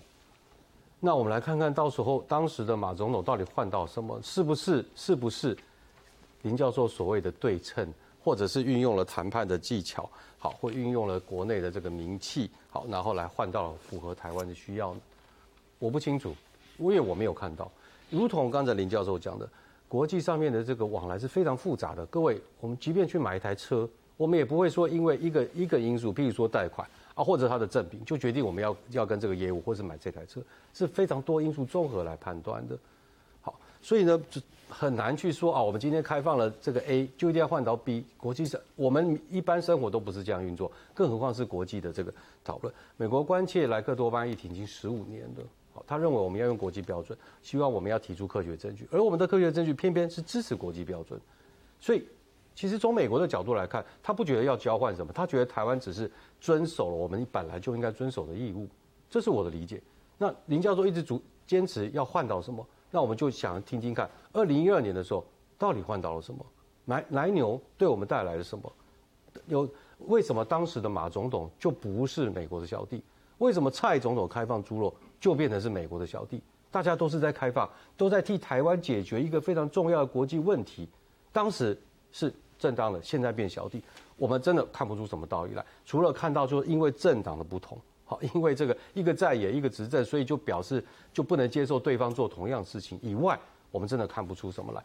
真的恳切的希望，等一下听到二零一二年到底换到了什么？为什么二零一二年的开放就不是做美国的小弟？为什么现在开放就是做美国的小弟？期待我们有更多的对话。谢谢苏律师。我想我们现在讨论的其实是第十八案的公民投票。其实我们不是在讨论哪一个政党的一个主张，也不是在讨论哪一个执政的政府比较好或比较不好，所以我们还是要回到作为公民，我们每一个人在十二月十八号，相当于全民十八岁以上的人，每一个都在当立法委员，我们要用我们的表决去决定一件事情，什么事情？第一个，我们现在开放的这个来租，它的风险评估有没有依法来做？法律人很重要一个点叫什么？程序正义。如果没有程序正义，它不会有实质的正义。在科学的研究也是一样，科学研究重视的是什么？方法学。你科学的结果再怎么漂亮，如果你的方法学被质疑的时候，你的论文可能要重新来一次。啊，你发表过的东西，如果有方法学上面的一个问题，也可能会被撤掉。那刚刚我已经提到过了，这不是我跟这些专家认知不一致，啊。这也不是说李俊章的风险评估只是作为参考，没有法律条文写的很清楚，是要由风险评呃食品风险评估咨议会为之，而不是由他审议。啊，如果是由他审议，那么李俊章教授出了一份报告给他参考，审议通过，那这样是符合法律？没有，法律条文写的非常清楚，因为我还去看过当时的立法记录，这个条文是由田秋瑾委员，当时他是委员。立法委员现在是监察委员，他坚持放进去的逐字稿我看过，就是要由这个风险评估咨议会全体至少十五到十九个人集体来做，不是由一个人做，所以这个已经在程序上是违法，程序上违法的东西，它的结果我们不用再去讨论了。Codex 也有程序不正义的问题，一个科学的东西怎么可以用六十九比六十七去表决呢？安全可以表决吗？还是不行？谢谢林医师。好。讲到这个，所以是讲方法学，我就觉得，如果今天你的研究呢是基个很严谨的研究，研究出来说这样的莱克多巴胺剂量有毒，那你才到外面去宣传说这个有毒或这个吃了会发疯，我真的没有问题。可是你今天有研究过说这样的莱克多巴胺剂量有毒吗？会发疯吗？然后呢，你在遍遍布在社会上里面到处去宣传说有毒吃了会发疯。这根本就不公平嘛！哪一科都不知道有没有毒医学问题，有没有？刚才我已经提到了，你讲什么那个什么吃了会什么自闭症啊，什么生殖力会有影响啊，什么那个乳癌会发生问题啊，寿命会减短啊。我刚才不是跟你广播掉了吗？你今天你要有每一个国家有用跟没有用的盛行率的调查有差异，你再来讲这个事情。你今天有中毒的案件。你再来讲说会会有毒，你怎么到处在宣传说这个有毒，这个会发疯呢？我觉得这个根本就没有科学根据的这讲法嘛。今天如果来猪这里面莱克多巴有毒，那为什么来牛就没毒呢？虽然说今天是在讲莱克多巴，可是明明这个是国民党提出的一个议题啊，而且只有片面反猪、反来猪，没有去反来牛。我个人来讲，我吃牛比吃猪多。难道吃牛多了就是次等公民，不用去反吗？所以我觉得这个根本就是一个政治议题，这根本就不是一个食安问题嘛。你今天如果为了食安问题，你应该是说反所有含莱克多巴的肉品进口啊，怎么会去单独反来猪不反来牛呢？这很奇怪的事情呢。所以我想说哦，这个医学东西你不能，你今天如果是要改一个哦，我们今天这一条街道的名字哦，随便你大家怎么讲都没有关系。你今天要反来猪来牛这个问题，你应该让充分让民众了解这个因果关系，这个好处坏处再来讲。谢谢林老师。好，呃，在二零一二年我们开放了这个呃美美国的这个来牛进来以后，那马上我们跟美国就开始进行提法的协商哈。那我要特别再强调一点哈，我们现在讨论的是要不要开放来猪对我们国际参与的问题，可不可以加入 CPTPP 的问题。那经济部一直讲说，啊，我们如果不开放这个呃来租进来的话，那么我们就没有办法加入 CPTPP。我刚才已经讲过，这是不会发生的事情。那刚才呃李春博士也说，呃，我们如果用公投来反对了禁止来租进来以后，那么其他国家也会担心我们用公投来禁止其他东西。其实事实上这个根本是多虑的哈。昨天为了呃要来参加今天辩论，我还特别打电话给前任的这个农委会主委陈宝基。当时候我们二零一三年我们要跟新加坡、跟纽西兰签 FTA 时候，我们就讨论非常多的农业产品的开放，后来也高度开放，哈，大概超过百分之九十五以上的农产品开放。那我特别问他说，他们有没有关心来牛奶猪的问题？他们说完全没有，因为这两个国家根本也不使用，他们也不准使用。所以我们要参与国际事务跟来猪完全没有问题，因为现在世界上使用莱克多巴胺的国家只有二十几个国家，非常少，其中最大的就是美国，而且事实上美国也是百分之七十四的。七十六的 percent 是没有用来租的，他们最大的这个呃来租的出口商 Smithfield Food 这家公司也不使用来租，所以事实上国际上真正关系来租的国家是非常非常少，只有美国而已。简单讲就是这样，所以我们在国际参与上面跟我们要不要开放来租，其实根本就没有什么关系。李老师。好，谢谢那个，谢谢林林教授谈到真的关心来鸡的只有美国，所以我们说这个来猪等于美猪这句话其实没有错了。好，谢谢林教授再次确认。第二个，原来二零二二年开放了来牛之后，马上举行踢法，那就跟今年是一模一样情形。我们今年一月一号开放了来猪之后，我们六月就举行了踢法。那这还有个背景，就是前面的美国因为对台湾不遵守国际规则不满，所以停开了踢法，都是我们在做这个调整之后才复开。所以二零一二年换得了踢法复开。二零二一年也换得了 T 法复开，所以我还是没有听到为什么换了一个总统开放就变成是小弟，前面一个总统开放就是大哥。好，等一下再来看看有没有办法呃听到更多的说明。第二个，我们谈到那个林教授谈到说打到打给那个前任的这个呃主委，如果他打给现任主委，可能答案很不一样。但是我们先来看前任的主委，前任主委说这个纽纽西兰、新加坡没有关系。各位，新加坡根本没有养猪业，纽西兰也没有出口猪肉。他们当然不会关心来住，他们关心的是台湾有没有遵守国际义务。好，那回到 CPTPP，我也不知道为什么林教授这么有信心认为我们加入 CPTPP 没有困难。实际上前天新加坡的外长才讲了说，他们会公平的对待台湾跟中国的入会，但是他提醒大家不要忘了台湾加入是有蛮多复杂的政治问题的。简单的说，CPTP 里面的有些国家已经觉得台湾加入好像这个很复杂，已经不是那么乐观了。那我们不要再搬石石头砸自己的脚。什么石头呢？就是我们利用公投这种方式来决定产品可不可以进出口。产品可不可以进出口，请我们要回到 WTO 原则。所以这是为什么跟大家拜托大家不要同意的原因，就是关于产品的进出口，关于食安问题，回到科学，回到国际规则，不能用民意来决定。因为台湾出口的金额比其他国家更多。其他国家如果也用名义拒绝台湾的凤梨，拒绝台湾的这个水果出口，那台湾就会是比别的国家受害更多的国家。谢谢林老师。好，我回应一下哈，为什么我们要用公投？我一开始就讲，就是因为蔡英文政府去年在开放之前没有经过充分的沟通，大家还记得吗？二零一二年马政府在开放之前，在立法院进做了非常非常多的讨论，到时候还记得吗？当时候的民进党的国会议员。为了反对来牛的开放，把整个国会全部锁起来，在里面打架打得一塌糊涂。那个就是因为马总统为了希望可以跟更多的民意做一些交接触，所以才在立法院经过充分的讨论。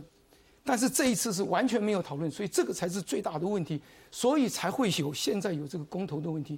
如果经过去年有经过充分的讨论，我们现在为什么还要进行公投呢？所以我觉得这是一个最大的问题哈。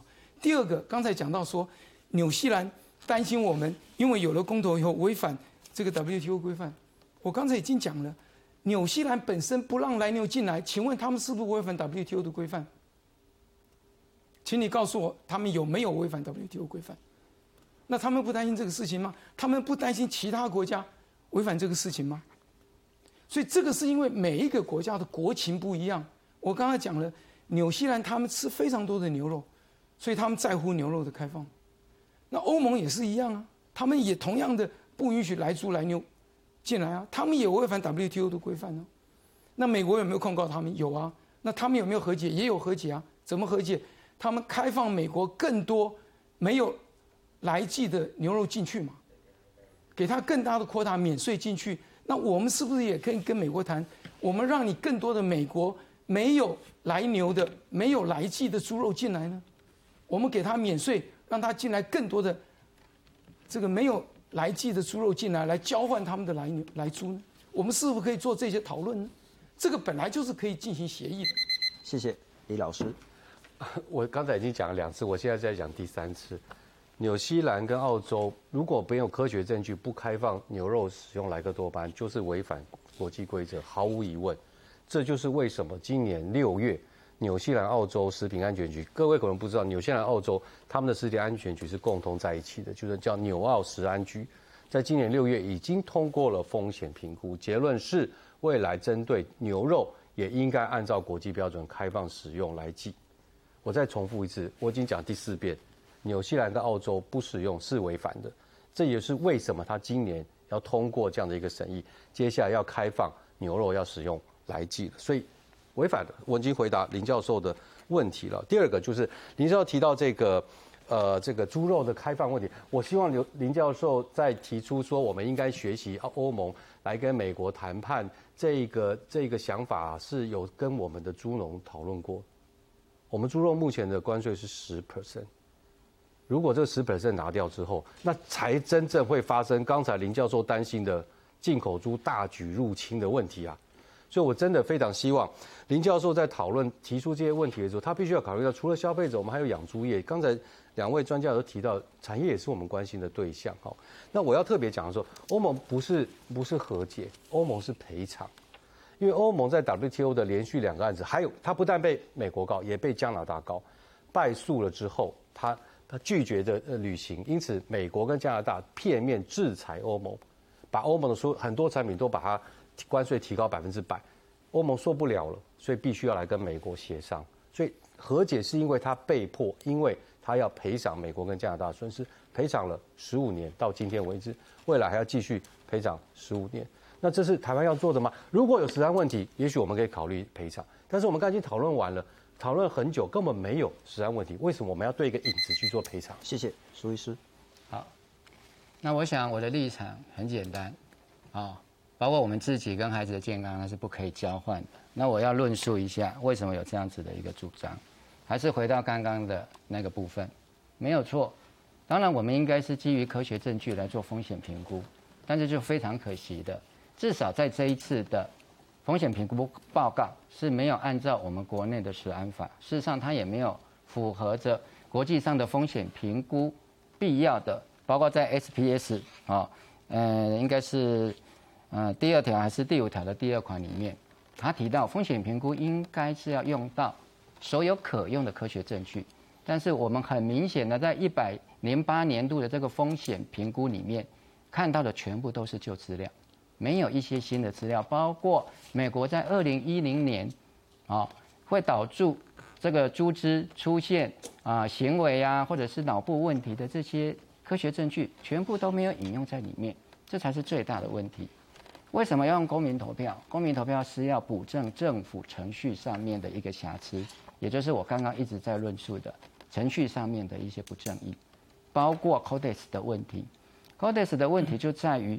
它的整个研究过程已经被欧盟给否定了，在其他的国家之间也产生很大的一个争议。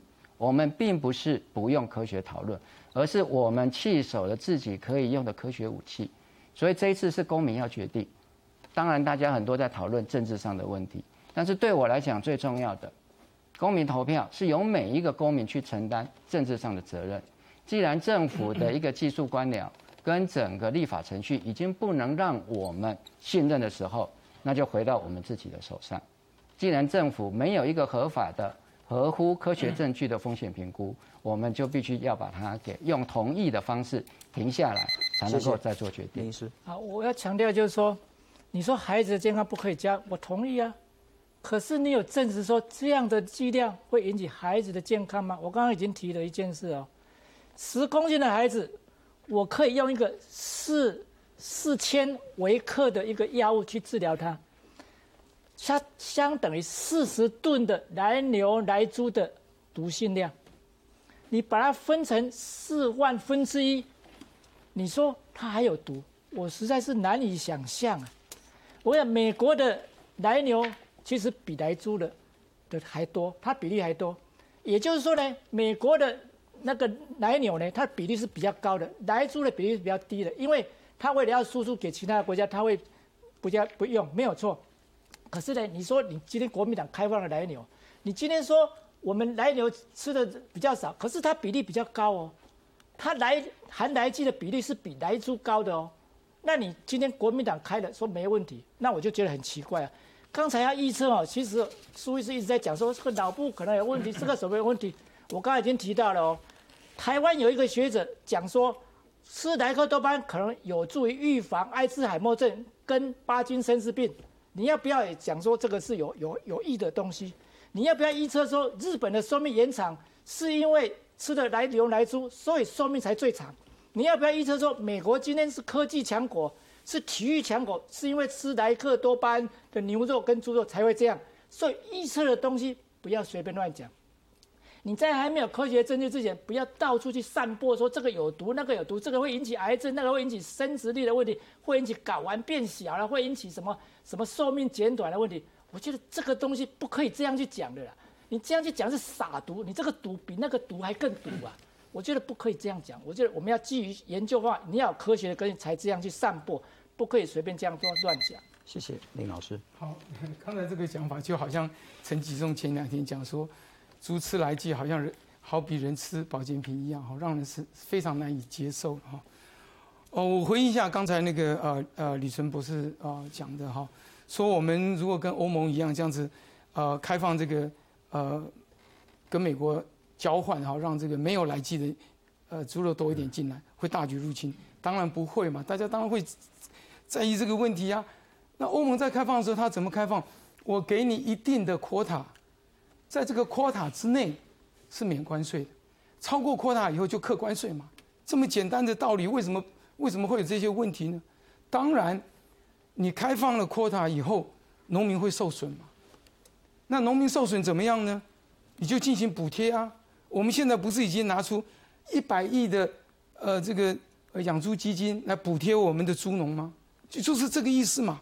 那为什么我们愿意接受呢？啊，因为我们不想吃来剂，因为我们担心我们的健康，所以我们用多一点的钱去交换我们的健康，我们多去补助一点我们的猪农，让我们可以不用进来来租进来，我们不用吃到来剂。所以我们多花一点钱来交换到民众的健康，这有什么不好呢？那我们现在为了这个呃这个莫莫德纳这些，我们花了多少钱去买？大家都愿意啊。为了民众的健康多花一点钱，这个就不是问题嘛。所以重点是我们的政府要怎么样的去跟美国或者其其他国家去协商，而不是随意的就开放出来。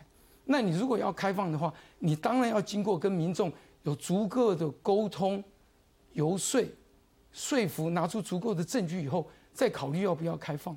啊，我想这个才是关键所在。谢谢李老师，请。好，呃，其实可能因为时间久，那个林教授可能有点遗忘，大举来猪大举入侵是林教授在我们节目开始第十五分钟前面十五分钟某一个时间点提的。呃，各位这个听众可以把它倒带到前面去看一下。我只在回应他说，如果。开放配，即便是配额内零关税给美猪，那也意味着美国美猪更容易大举入侵。我只是在这个回应，这个方法不是一个好方法，它会反而会出现林教授自己提的大举入侵的担忧，因为大举入侵，我们才会多吃，可能吃到来猪的这个几率才会增加嘛。好，所以他一开始提到是这个问题，但我要再强调就是说，我们现在这个。呃，进口猪真的很不受欢迎，它的市占率真的很低。哈，现现实生活里面根本没有看到什么大举入侵这个问题，未来更不可能出现。但是我们不希望，呃，这个把这个零关税给美国美猪零关税。各位知道，欧盟的经验是这样，他给了美猪美国零关税之后，巴西也跑来说你对我不公平，我也要零关税。呃，这个其他的这个巴拉圭也都跑来说我也要零关税。那为了符合 WTO 规则，欧盟被迫每个国家都给他零关税开放。不是只能给美国，如果只给美国是违反 WTO 规则的，这个林教授应该非常清楚。那我最后想要讲是，林教授原来我们听出来一个很重要的关键，就是他们今天认为应该要禁止来基，是因为他们认为蔡总统沟通不足，根本不是因为实案问题。好，那我要讲的是，如果各位这个这个林教授或其他的观众认为说这个呃，我们在程处理程序有瑕疵，那我们有很多的方式来表达这个方式，但不要用一个会伤害到台湾国际地位的方式。最后一个，我要回应一下刚才苏教授提到的这个开放哈，这边这个行政院的这个报告讲得很明白，食药署自己研拟了莱克多巴胺的残留值，提送本部食品安全卫生与这个营养咨议委员会进行书面审查。一零九年九月四号召开咨议会，然后邀请，还有考量到坐月子时间，所以林教我们苏老师不同意程序，但程序实际上是合乎的。苏医师，刚刚那个副执行长讲到的程序，讲的就是审核啊，那跟母法的规定就是不一样。母法的规定是要由知议会自己去做这个风险评估，而不是由一个学者啊，或者是有一个专家做了这个啊报告之后，再由这个咨议会去审核。那那它就不是咨议会，它就变成一个审议会了。好，那刚刚林医师哈一直在说，哎。所以是啊，你有什么证据啊？你怎么能够说这个莱克多巴胺有毒啊？好，这个不是我说的，这是所有的毒理学家都讲的。因为任何的化学药品都是有毒的。其实我们在我们的法律里面也会说莱克多巴胺是有毒的，在我们的食品安全卫生管理法的施行细则第五条里面，它有提到，我们本法的第十五条第一项第三款所称的有毒是什么？第一个当然是食品或者添加物里面。含有天然的毒素啊，像黄曲这一类的，或者是化学药品，而且它的成分或含量对人体健康有害或有害之余，只要它有一定的毒害的风险，它就是有毒，对健康产生影响。啊，要不要达到致病啊？就是说导致疾病的程度，法律上没有定那么严格，只要对健康有所影响，是负面的影响。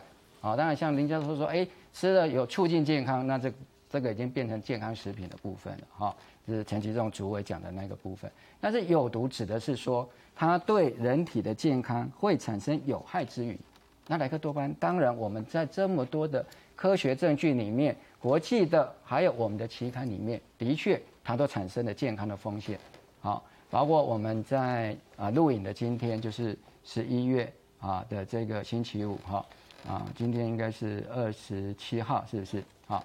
啊，二十六号啊，而且星期五的时候啊，我们也请了专家，的确也都指出莱克多巴胺是有健康风险存在。谢谢林医师。好，我一直搞不懂，苏医师说任何化学药品都有毒，任何东西都是化学药品，我也可以这样讲啊。那他们都有毒吗？我们有多少化学药品，你都是让它有毒？我们已经共有一个共识嘛，剂量才是关键。不是说它是化学药品，它就是有毒。我最初就已经提了，那个肉毒杆菌最毒的、最毒的都可以拿来治疗的，都可以拿来治疗偏头痛，都可以来治疗。它也是毒啊，但是它看它用的剂量，不要把任何东西都讲说有毒，剂量是最大的关键嘛。你不能随便这样去讲。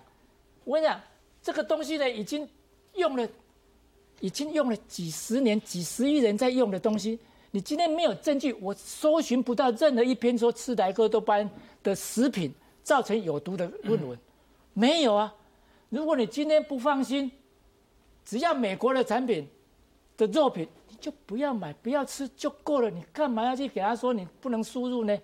美国不标示是他自己的问题呀，他不标示，我把他所有的东西都当做可能含啊，我就不会去吃啊，我就会去吃国产的啊。你干嘛要去把这个为了这个问题去影响我们的外交贸易呢？如果你真的不放心，你应该来牛来猪同时禁止啊！怎么会单独禁止来猪？这根本就政党报复嘛！这哪里是这个一？是是是为了食安问题呢？我你一直在讲零检出啊，什么都不能喊，什么都买。那你我们有所有的重金属啦、荷尔蒙啦、什么受外界、什么农药残余、带药性什么多零检出嘛？不可能嘛！只要这些量我们可以代谢掉了，就没有问题啊。我们有一个肝脏在代谢掉，这个代谢连我们自己体内产生的东西都有毒，蛋白质产生也会产生，阿莫尼亚也会产生毒啊。你什么东西都有毒，尿酸也是一种毒啊。但是在一定的量内没有问题。谢谢，非常感谢。接下来我们请四位来宾用一分半的时间做结论。先请苏医师。好，民以食为天，要放到我们的食物中的东西，我们都希望吃的安全又安心。啊，而且这个食物是我们一代一代都要吃的，所以我们希望能够确保世代的健康。所以我们为什么要用公投投同意，在第十八案让莱猪能够禁止进口。事实上，就是因为莱猪具有非常多的啊神经发展的风险，在很多的动物已经发现了，但是在人身上，它的安全性还没有足够的科学证据可以确认它是安全的。在它没有办法确认是安全之前，当然我们全体的国民有这样子的一个权利，在宪法保障我们健康权跟参政权的情形下，透过公投表达我们的集体意志，行使我们的主权，用我们的主权意志告诉我们自己的政府，也告诉他国的政府，我们希望大家都安全。这个也是我们食安法，我国的食安法第四条所规定的。预防原则跟国民健康权利知的权利以及科学证据原则所保障的，它没有带来任何的一个问题，因为所有世界各国每一个人都应该有健康的基本人权，而吃的安全、吃的安心，正是确保这样人权最重要的一个部分。希望我们公投能够同意。谢谢林医师。好，我要再强调一次，不要。把它当做有毒的东西，没有证据，不要到处去撒毒，给那个民众恐吓民众。我不是什么民进党员，也不是什么国民党员，我是一个医生，我在用瘦肉精用那么多在治疗病人，你跟我说有毒，那我怎么治疗得下去？这些东西多比莱克多巴毒一百倍，甚至联合报说它毒沙地胺就毒两千倍。你开玩笑嘛？那我不岂不是杀人的凶手？我是连续杀人犯吗？那我怎么去治疗病人？我怎么去跟病人交代？你到处说这个什么瘦肉精什么什么有毒？瘦肉精就是气管扩张剂啊！你到处说有毒，你你要产产生公投，你先把这个毒收回来好不好？不要到处去撒讲说这个是会有毒啊，吃的会发疯啊！你开玩笑，大家有个共识嘛，剂量是最大的问题嘛。毒理学最大的一个原则就是说。高剂量会有毒，低剂量就没问题嘛。所以你不要把说它可能有毒，那就把它说不管它多少剂量都是有毒，都可以对脑产生影响，对下一代产生影响，会引起乳癌，会引起什么什么那个那个什么自闭症。不要这样去讲，有证据再来讲。何况我医生这样在用药，你跟我说有毒，我怎么去治疗病人呢？我今天站出来就是为了这个问题啊。你不要一直在跟我讲有毒，你请你提出证据出来，不然我怎么去治疗病人？我怎么对病人交代？谢谢林老师，请。好，我我要先跟这个啊李李纯博士抗议一下哈。你刚才说我们在讲来猪的时候说这个不是食安问题，我从来没有这样讲过。我请你把这句话说回去。